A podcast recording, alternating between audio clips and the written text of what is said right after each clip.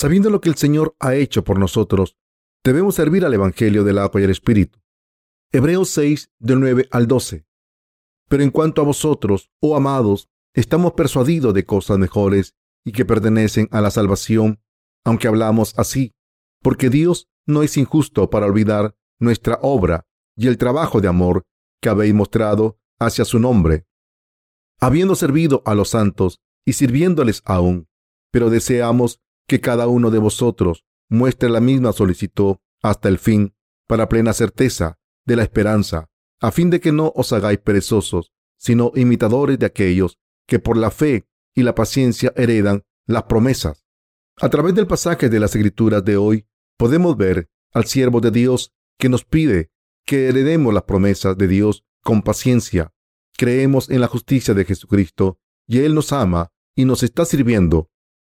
Cuando confesamos creer en Jesucristo como nuestro Salvador, estamos confesando creer que el Señor nació en este mundo para salvarnos, que es nuestro sumo sacerdote, que cargó con todos nuestros pecados al ser bautizado por Juan el Bautista, que murió en la cruz en nuestro lugar, que se levantó de entre los muertos, que ascendió a los cielos, y que todas estas cosas las hizo Cristo por amor para servirnos. Por tanto, cuando creemos en Jesucristo como nuestro Salvador y en la justicia de Dios, creemos que nos está sirviendo. También creemos que nuestro Señor vino al mundo para salvar a su pueblo de sus pecados. Más concretamente, creemos que cuando Jesucristo cumplió 30 años, fue bautizado por Juan el Bautista para cargar con nuestros pecados.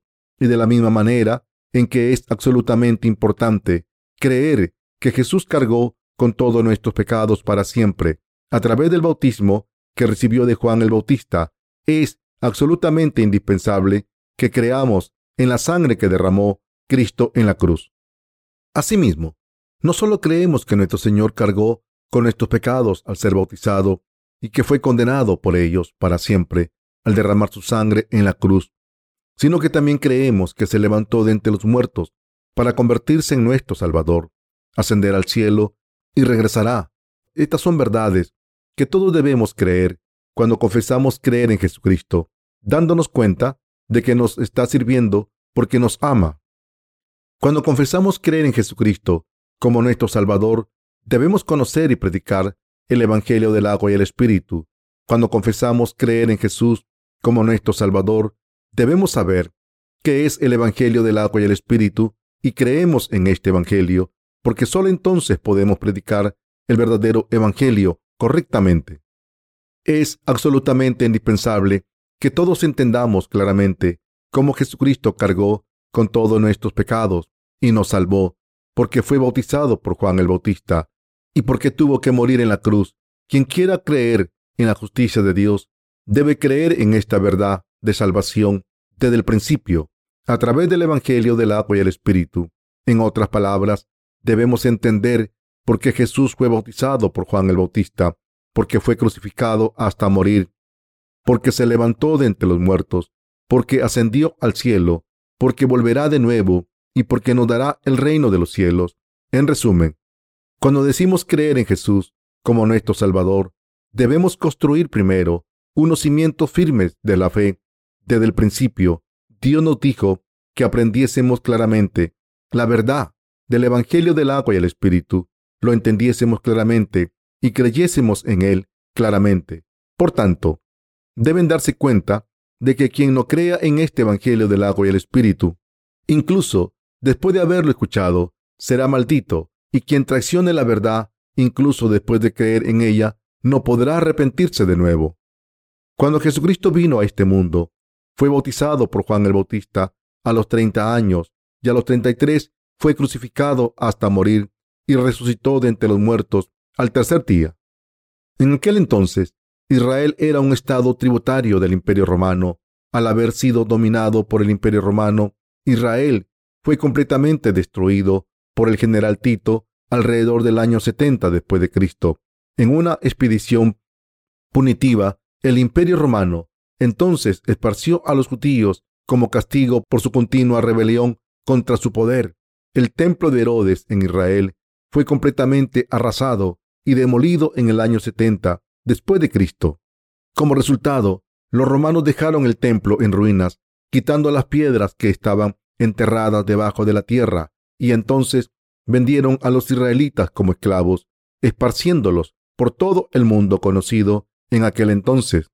Así, desde el año 70 después de Cristo hasta la fundación del Estado moderno de Israel, el pueblo judío no tuvo una nación propia. Solo después de que los judíos se uniesen y lanzasen una campaña concertada para establecer su propio Estado, pudieron recuperar su tierra, fundando Israel en 1948. Así que han pasado unas seis décadas desde que el Estado de Israel fuese restaurado, pero incluso ahora los israelitas están luchando con los palestinos por esta tierra. ¿Cómo se sentiría el autor de Hebreos si viese a sus hermanos judíos ahora? Aunque el Evangelio del agua y el Espíritu empezó en Israel, y en Israel es donde los doce apóstoles predicaron este Evangelio desde el principio, no hay casi ningún judío que crea en este Evangelio del agua y el Espíritu. Al ser esparcidos por el mundo desde el año 70 después de Cristo, el pueblo judío ha estado tan perdido que ya no tiene fe en el verdadero Evangelio de la salvación. Como siervo de Dios, el autor de Hebreos vio esta tragedia venir y por eso pueden imaginarse lo triste que debió estar. Por eso el autor de Hebreos habló una vez más del Evangelio del agua y el Espíritu en esta epístola de Hebreos, dando testimonio repetidamente de los atributos divinos de Jesucristo y su grandeza. Todos los siervos de Dios en los días del Antiguo y Nuevo Testamento siempre creyeron en la salvación que se alcanza a través de las ofrendas de sacrificios. Todos los siervos de Dios en el Nuevo Testamento creyeron en el bautismo que Jesús recibió de Juan el Bautista, su muerte en la cruz, su resurrección, su ascensión y su retorno. Creyeron que Jesús había venido a este mundo como su Salvador encarnado en un hombre que era Dios mismo y que su bautismo y sangre eran la sombra definitiva de la salvación. Así que el autor de la epístola a los hebreos recordó a los santos de sus días que debían sufrir con paciencia y practicar la justicia, porque Jesús es el juez que volverá a este mundo. Está escrito en Hebreos 6:10. Porque Dios no es injusto para olvidar vuestra obra y el trabajo de amor que habéis mostrado hacia su nombre, habiendo servido a los santos y sirviéndoles aún, podemos servir a nuestros hermanos santos y a las almas perdidas gracias al amor y servicio del Señor hacia nosotros. Dicho de otra manera, podemos servir a la justicia de Dios porque nos sirvió primero al sacrificarse a sí mismo sin dudar. Todo lo que el Señor ha hecho por nosotros desde venir a este mundo para salvarnos de todos los pecados hasta cargar con estos pecados para siempre a través del bautismo que recibió de Juan el Bautista. Morir en la cruz y levantarse de entre los muertos fue para servirnos. No debemos olvidar la obra de la salvación que Jesús ha hecho por nosotros para salvarnos a través del Evangelio del agua y el Espíritu. Cada uno de nosotros debemos meditar acerca de esta salvación justa que Jesús ha hecho por nosotros a través del Evangelio del agua y el Espíritu y creer en Él. Piensen en cómo Jesús cumplió la justicia de Dios. ¿De quién recibió Jesús su bautismo? Lo recibió de Juan el Bautista. ¿Por qué fue Jesús bautizado por Juan el Bautista cuando estaba completamente sin pecados? Para eliminar nuestros pecados, por el amor que Dios tuvo por nosotros. Jesús había venido a este mundo para eliminar nuestros pecados. En otras palabras, Jesús tuvo que ser bautizado una vez por Juan el Bautista porque era el Cordero del sacrificio que había venido para cargar con todos los pecados de este mundo para siempre, a ser bautizado por Juan el Bautista y eliminarlos todos. Por eso, cuando Jesús le dijo a Juan el Bautista que le bautizase, dijo, permíteme hacer ahora, pues conviene así que cumplamos toda justicia. Mateo 3:15. El bautismo que Jesús recibió de Juan el Bautista fue para tomar todos nuestros pecados para siempre. Sin embargo, el problema es que hay demasiados cristianos que no conocen este hecho maravilloso y piensan erróneamente que Jesús fue bautizado para mostrarse humilde. Si la verdad del bautismo que Jesús recibió de Juan el Bautista fuese simplemente una doctrina de una denominación cristiana, entonces esta verdad acerca del bautismo de Jesús no tendría ningún poder. Pero esta palabra es el elemento indispensable que constituye la verdad del Evangelio del agua y el Espíritu, planeado por Dios Padre. Y por tanto, todos los que creemos en este Evangelio pueden presenciar con sus propios ojos cómo sus pecados son eliminados y los que creemos en el Evangelio del agua y el Espíritu, cada vez que predicamos este Evangelio, podemos renovar nuestras fuerzas en nuestras vidas diarias gracias al Espíritu Santo. Si el Evangelio del agua y el Espíritu no fuese verdadero, sería imposible que nuestros labios dijesen que estamos sin pecados. Y si no experimentásemos este poder del Evangelio, del agua y el Espíritu, no podríamos predicarlo. ¿Cómo puede alguien decir que Jesús fue bautizado por Juan el Bautista en vano? Jesús fue bautizado por Juan el Bautista para tomar todos nuestros pecados, porque todos nosotros siempre luchamos contra nuestras muchas debilidades carnales mientras vivimos en este mundo. En otras palabras, dejamos un rastro de pecados en cada paso que damos en la vida. Por eso, nuestro Señor cargó con todos nuestros pecados, y si no fuese por el bautismo de Jesús, no podríamos librarnos de la maldición eterna del infierno. Así que, ¿cómo vamos a olvidar el bautismo que Jesucristo recibió por nosotros? ¿Qué podría librarnos de todos los pecados que cometemos a todas horas, todos los días? ¿Acaso no fue la gracia de Jesucristo manifestada a través del bautismo que recibió de Juan el Bautista y la sangre derramada en la cruz por nosotros? Como el Señor nos ha salvado de todos nuestros pecados de esta manera y los ha eliminado para siempre, ¿cómo no vamos a predicar esta maravillosa gracia? De hecho, por eso no podemos evitar predicar la gracia de Dios y estamos dando testimonio del Evangelio del agua y el Espíritu a todo el mundo. Los que creemos en el Evangelio del agua y el Espíritu no podemos evitar pensar en este Evangelio y predicarlo todo el tiempo. Cuanto más meditamos en la palabra de Dios, del Evangelio del agua y el Espíritu, más agradecidos estamos al Señor y mayor es la gracia de salvación. Cuanto más meditamos acerca del Evangelio, del agua y el Espíritu por fe, más sumergidos estamos en el amor de Dios. En el Antiguo Testamento, los animales se clasificaban en animales sucios y animales limpios, y el ganado, como los toros, corderos y cabras, eran clasificados como limpios por Dios. Dios los considera limpios porque tienen pezuñas hendidas y rumian como las vacas. Tienen cuatro estómagos. Cuando come rumia, en otras palabras, los animales limpios regurgitan lo que han trabajado en el primer estómago y después lo vuelven a masticar. Las vacas y las ovejas se consideraban animales limpios porque rumian. De manera similar, podemos meditar sobre el Evangelio del agua y el Espíritu una y otra vez porque creemos en la justicia de Dios y por tanto debemos meditar sobre este Evangelio y predicarlo tanto como podamos. Debemos meditar sobre la palabra de Dios siempre que podamos. Con el Evangelio del agua y el Espíritu, nuestro Señor ha eliminado todos nuestros pecados para siempre y nos ha bendecido para siempre. Y la Biblia dice que el Señor nunca deja de servirnos por su amor, incluso ahora nos responde. Cuando oramos en el nombre de Jesucristo, nuestro Dios siempre contesta nuestras oraciones y nos ayuda todo el tiempo, incluso ahora mismo. Jesucristo nos está sirviendo, protegiendo y guiando. ¿Cómo de maravilloso es esto? El Señor nos está sirviendo incluso ahora, aunque parezca que estamos sirviendo la justicia del Señor. En realidad, es nuestro Señor quien nos está sirviendo a nosotros. El Señor está cuidando de nosotros con la palabra de Dios y nos está guardando para que nuestra fe no vaya por el mal camino. Nos está alimentando con el Evangelio del agua y el Espíritu, que constituye el pan de vida para nuestros espíritus, y nos está dando poder para hacer su obra.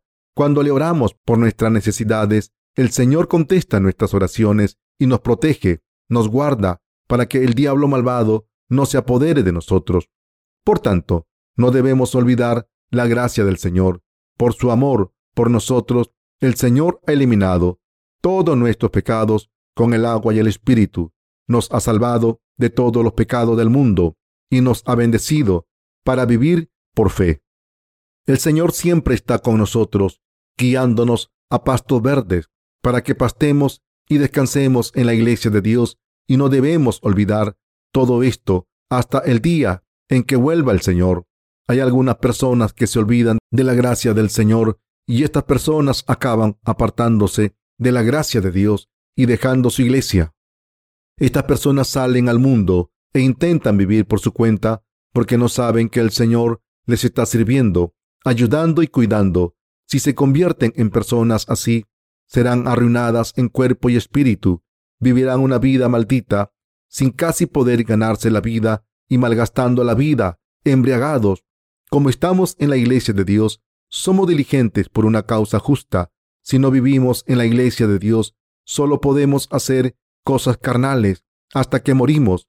Cada hora y cada minuto se malgastaría en cosas inútiles y malvadas. Así que no debemos nunca olvidar el hecho de que el Señor nos está sirviendo y que no somos nosotros los que servimos al Señor. Debemos esperar el reino de los cielos en nuestras vidas. Está escrito en Hebreos 6 del 11 al 12. Pero deseamos que cada uno de vosotros muestre la misma solicitud hasta el fin, para plena certeza de la esperanza, a fin de que no os hagáis perezosos, sino imitadores de aquellos que por la fe y la paciencia heredan las promesas. Todos los siervos de Dios y nuestros predecesores de la fe ponen su esperanza primero en el reino de los cielos. Como ejemplo, cuando la gente piensa en el paraíso, suele pensar en una playa bonita, en una isla tropical como Hawái o el Caribe. Cuando la gente ve anuncios en la TV mostrando un par de hamacas debajo de una palmera, desea estar allí relajándose y muchas personas van de vacaciones a estos sitios. Cuando nuestros cuerpos están tan cómodos que estamos completamente satisfechos y no nos falta de nada, decimos que estamos en un paraíso terrenal. Nuestro Señor prometió darnos este paraíso cuando el reino milenario de Dios sea establecido. Este paraíso es el reino de Cristo. Es un reino que Dios les concederá solo a los que hayan vivido y trabajado por el Señor. El reino de los cielos se les da solamente a los que creen en la justicia del Señor y la sirven. Por tanto, es absolutamente importante que todos nos demos cuenta claramente de que nuestros predecesores de la fe nunca fueron perezosos a la hora de servir al Señor en este mundo, sino que estaban llenos de esperanza por el reino milenario y dedicaron todas sus vidas a servir al Evangelio del agua y el Espíritu. Estos antecesores de la fe vivieron una vida ejemplar a ser emulada por todos nosotros, mostrándonos que debemos vivir como descendientes de la fe. ¿En qué creyeron los predecesores de la fe? Creyeron en el reino milenario. También creen que cuando el Señor vuelva a este mundo, sus cuerpos serán transformados de repente en cuerpos nuevos y tuvieron esta fe inamovible de que, después de reinar durante mil años en el reino milenario, entrarán en el reino de Dios eterno y vivirán con Él para siempre, disfrutando de sus mismos privilegios. Es extremadamente importante que nos demos cuenta de esto claramente. Los predecesores de la fe son diligentes en su devoción a la obra del Evangelio. Trabajan sin descanso por el Evangelio del agua y el Espíritu. Han dedicado todas sus vidas a la predicación del Evangelio y están sirviendo a este verdadero Evangelio con lealtad. Aunque los líderes de nuestras iglesias y los predecesores de nuestra fe parezcan que no están trabajando tan duro, no están abandonando la obra de Dios. Por ejemplo, antes de venir aquí a darles esta charla sobre la Biblia, yo tenía muchas cosas que hacer. Desde el momento en que me levanté esta mañana, he estado muy ocupado con todo tipo de tareas, desde revisar el informe diario de la misión hasta tomar decisiones urgentes. Pero cuando nuestros santos miran a los líderes de su iglesia, puede parecer que todo lo que hacen es hablar, pero en realidad están más ocupados sirviendo al Evangelio. Todos nuestros ministros están trabajando muy duro. ¿Para quién trabajan tan duro? Trabajan para los que no han recibido la remisión de los pecados. Están trabajando por el Evangelio para construir el reino de Dios. No debemos olvidar que Dios nos ha dado el Evangelio del agua y el Espíritu Y cuando confesamos creer en este Evangelio, debemos creer en este Evangelio sin dudar, con un conocimiento claro. Debemos saber qué es la voluntad de Dios, aceptarla en nuestros corazones e intentar conseguir nuestra meta por fe sin descanso. Aunque es muy difícil construir una casa sobre una roca, cuando está construida es muy firme. Nuestra fe debe ser como una casa que se ha construido en la roca. En vez de creer simplemente en Jesús a ciegas, sin ningún conocimiento, debemos saber por qué debemos creer en Jesús y cómo nuestro Señor se ha convertido en nuestro Salvador y predicar esto paso a paso. Cuando extendemos nuestro conocimiento correctamente, acumulamos el conocimiento del, del, verdadero Evangelio y cuando creemos de esta manera, podemos tener la fe correcta. Solo entonces tenemos los cimientos correctos de la fe. Algunas personas no creen en la verdad de la salvación, aunque hayan oído hablar de ella, y todas estas personas serán destruidas. Por el contrario, los que conocen y creen en el Evangelio del agua y el Espíritu están llenos de esperanza por el reino de los cielos y disfrutarán de mucha gloria. La hora del regreso del Señor es inminente. El Señor volverá muy pronto. Los cambios climáticos por todo el mundo son claros. Aunque nuestro país, Corea del Sur, ha disfrutado de un clima relativamente bueno, esto está cambiando rápidamente. Por ejemplo, las inundaciones ahora son más comunes aquí en Corea. Las precipitaciones ya no siguen el mismo patrón predecible y las lluvias torrenciales se han convertido en algo normal. Estos cambios inusuales son evidentes en todo el mundo. Aún es más preocupante el hecho de que el hielo de los polos se esté derritiendo por culpa del calentamiento global.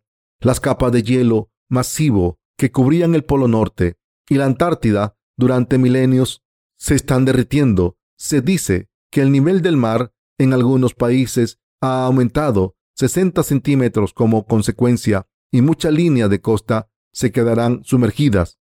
Los científicos han avisado que si no se hace nada por evitar el calentamiento global y que se derritan las capas del hielo polar, el nivel del mar incrementará drásticamente e inundará gran parte de la masa de tierra y esto está ocurriendo ahora mismo. La única diferencia es que mientras que el calentamiento global era una noción hipotética en el pasado, ahora es una realidad.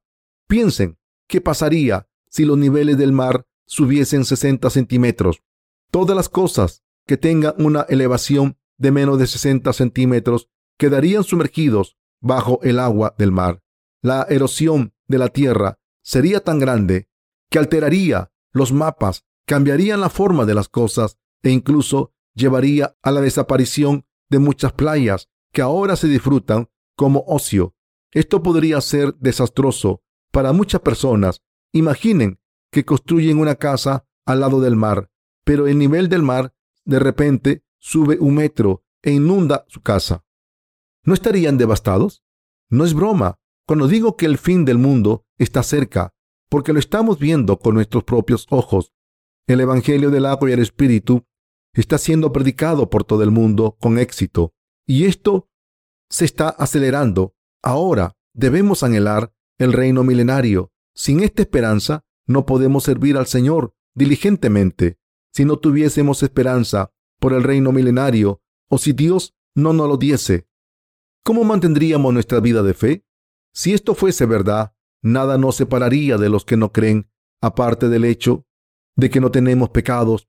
Todos tenemos carne, tanto los creyentes como los que no, y todos tenemos que comer para sobrevivir. En nuestra carne no somos diferentes a nadie. Sin embargo, como tenemos las promesas de Dios, hay dos cosas que nos separarán de todo el mundo. Una es que no tenemos pecados en nuestros corazones y la otra es que Dios nos dará el reino milenario para que entremos en él y vivamos allí. Por contraste, nadie que no crea puede entrar en este reino.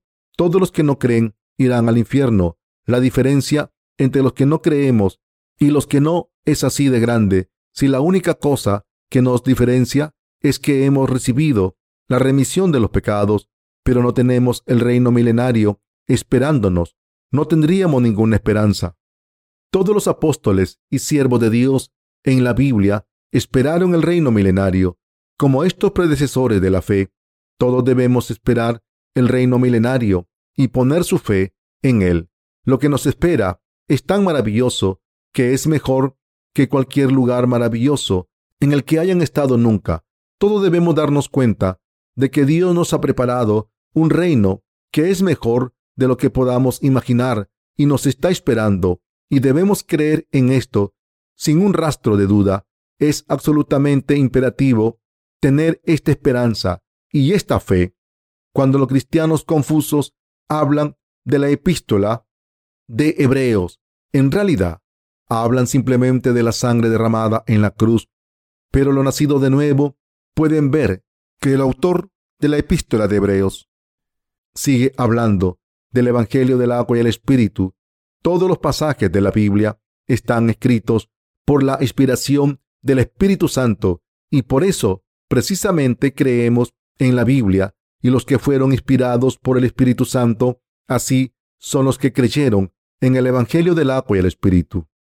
Creemos en el bautismo de Jesús, su muerte en la cruz y su resurrección, y aunque esto constituye la verdad de salvación, obviamente, en el presente, sigue siendo un misterio para la mayoría. La mayoría de los cristianos de hoy en día solo creen en la sangre derramada en la cruz, porque esto es lo que han escuchado, predicado y aprendido en el cristianismo actual. Así que, aunque todos los cristianos tienen fe, la mayoría de los cristianos tienen una fe confusa porque creen en Jesús mientras dejan fuera su bautismo. Por supuesto, prácticamente todos los cristianos confiesan, creen en la encarnación del Señor, su muerte en la cruz, su resurrección y su retorno, pero la mayoría no tienen idea de que el Señor tomó todos sus pecados al ser bautizado y por eso no pueden entrar en el reino milenario preparado por el Señor. No debemos dejar que esto nos pase a nosotros.